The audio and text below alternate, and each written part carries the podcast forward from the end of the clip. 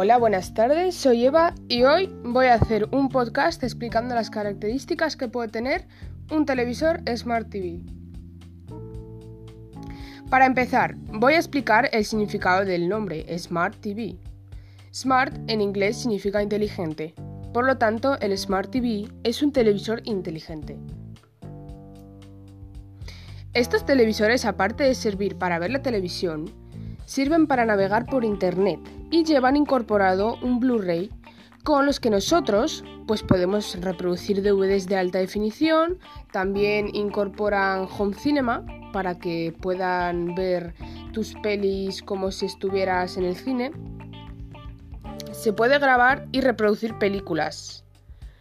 Utilizar nuestro correo electrónico, el Facebook, eh, descargar cualquier tipo de vídeo en YouTube, hay muchísimas plataformas para los Smart TV. Las pantallas de, de estos televisores son pantallas de última generación, ya sea LCD o LED. Si por ejemplo tenemos un televisor viejo, también lo podemos convertir en algo parecido a un Smart TV. Los aparatos que permiten esto se llaman HDMI dongles o el más famoso que se llama Chromecast. Lo único que debes hacer es conectar el Chromecast al puerto HDMI y con una pequeña aplicación en tu dispositivo móvil puedes enviar vídeos, música, cualquier tipo de vídeo de YouTube y programas online a tu televisor. Ahora bueno, pasemos a hablar sobre qué compañías fabrican televisores inteligentes. Y bueno, pues el precio se establece a partir de los fabricantes chinos como TCL, mientras que, por ejemplo, modelos de gama alta de Samsung se les ha incorporado micrófonos, reconocimiento de gestos,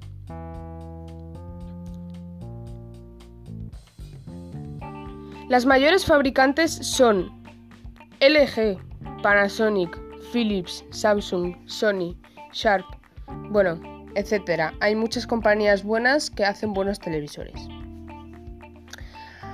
Ahora de lo que quiero hablar es sobre los aspectos positivos y negativos de un Smart TV.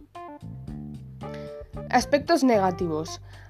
Hay muchos canales indebidos, como los canales de violencia. Hay muchas redes sociales que puedes tener en un Smart TV donde se puede meter un menor y buscarse cualquier problema con las redes sociales. Los aspectos positivos. Pues, como los aspectos negativos, hay canales que ayudan a que los niños bailen, canten, aprendan y hagan muchas cosas para aprender mejor. Ahora voy a hablar de las ventajas y desventajas de un Smart TV.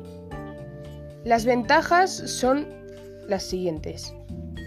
Puedes navegar en Internet, tienes apps en contenidos exclusivos, puedes ver cualquier canal online, cualquier serie online, cualquier película online que quieras. Última tecnología actualizable. Estas son las ventajas de un Smart TV. Ahora las desventajas. Algunos precios de los Smart TV porque hay precios muy elevados.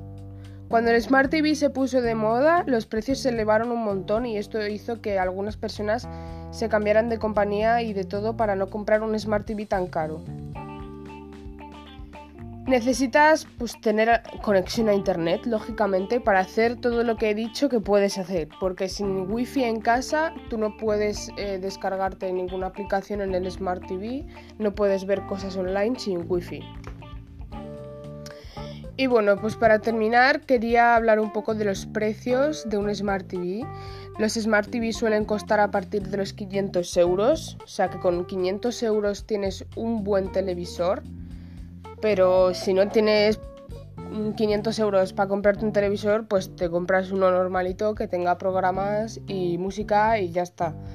También luego están los Smart TV 4K, que eso ya es otro tipo de calidad, otro tipo de televisión y esos ya cuestan en torno a los 800 euros para arriba. Y bueno, pues yo acabo aquí, espero que os haya gustado mis características y mi descripción sobre los Smart TV. Soy Eva y un saludo.